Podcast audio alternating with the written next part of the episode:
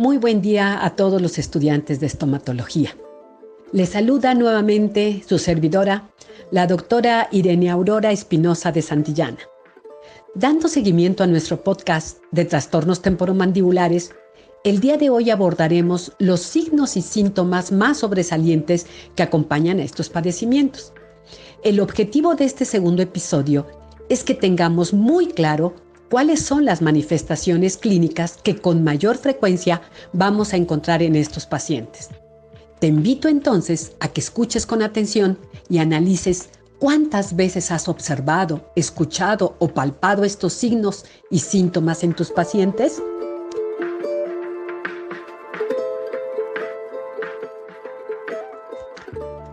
Pues bien, veamos entonces cuáles son esos signos y síntomas relacionados con este padecimiento. Para empezar, recordemos que un síntoma es lo que siente el paciente.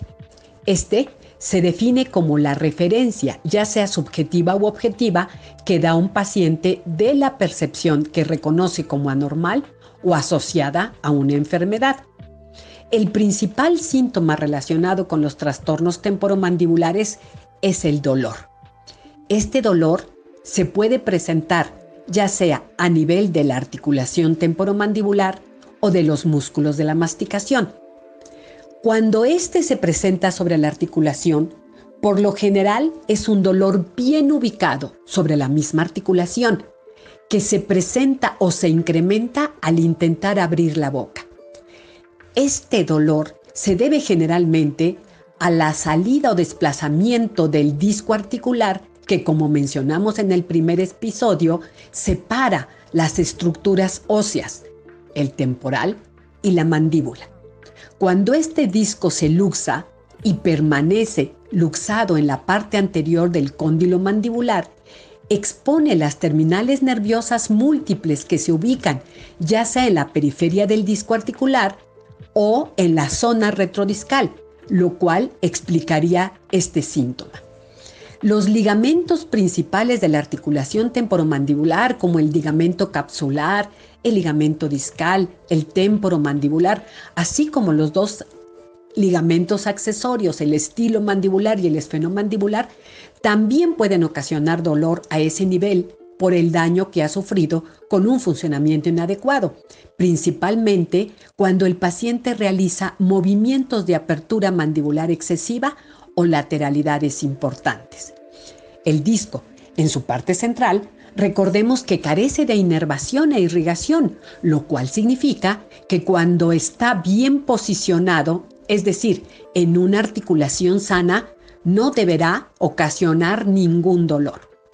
Por otro lado, tenemos el dolor muscular, el cual afecta principalmente la fascia o cubierta de los músculos, específicamente los relacionados con la masticación, y provoca un dolor que a diferencia del anterior es más difuso, más difícil de localizar. Este dolor se presenta generalmente al ejercer la fuerza de la masticación o bien se puede manifestar como un cansancio extremo después de que masticamos por algunos minutos y en ocasiones más graves podría doler incluso al hablar. Otro de los síntomas, o a veces considerado un signo, es decir, una manifestación objetiva, clínicamente confiable y observada en la exploración médica, son los ruidos articulares. El primero de ellos es el chasquido. Es un ruido corto, bien definido, que se escucha similar a un clic. Este síntoma, cuando el paciente lo siente, o signo, cuando es evidente para el estomatólogo, es muy frecuente. Más de la mitad de los pacientes lo suelen presentar. La mayoría de las veces es ocasional y no produce dolor. Como ya sabemos, este se presenta por la salida del disco articular de su lugar de origen. Este disco articular se desplaza hacia adelante y hacia adentro cuando el paciente aprieta o rechina los dientes de forma excesiva.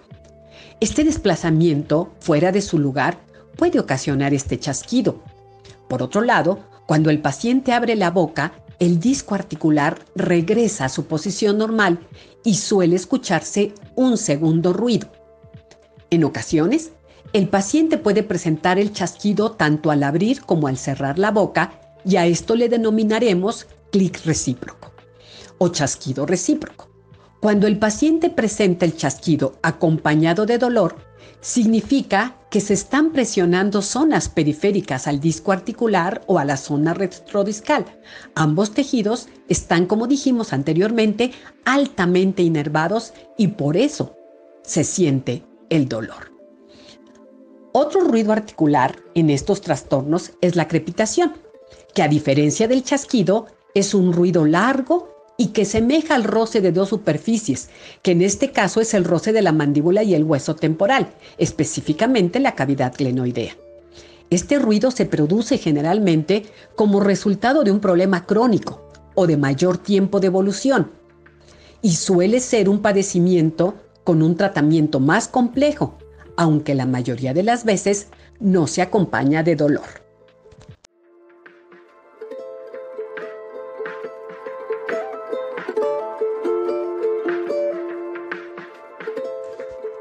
Finalmente, otra manifestación de los trastornos temporomandibulares es la dificultad o discapacidad para realizar las funciones del aparato estomatognático, como abrir la boca cómodamente, masticar, cortar alimentos de consistencia firme, postezar, cepillar sus dientes, entre otras muchas actividades. El paciente referirá amanecer dolorido sobre la zona de las articulaciones o sobre la musculatura masticadora, lo cual suele asociarse con la realización de actividades como apretar o rechinar los dientes durante las noches. Igualmente, el paciente puede mencionar que experimenta cansancio al masticar, debe detenerse entre masticar un bocado y otro o evitar masticar alimentos de consistencia firme o dura. En pocas palabras, el paciente refiere sentirse incómodo con su mandíbula.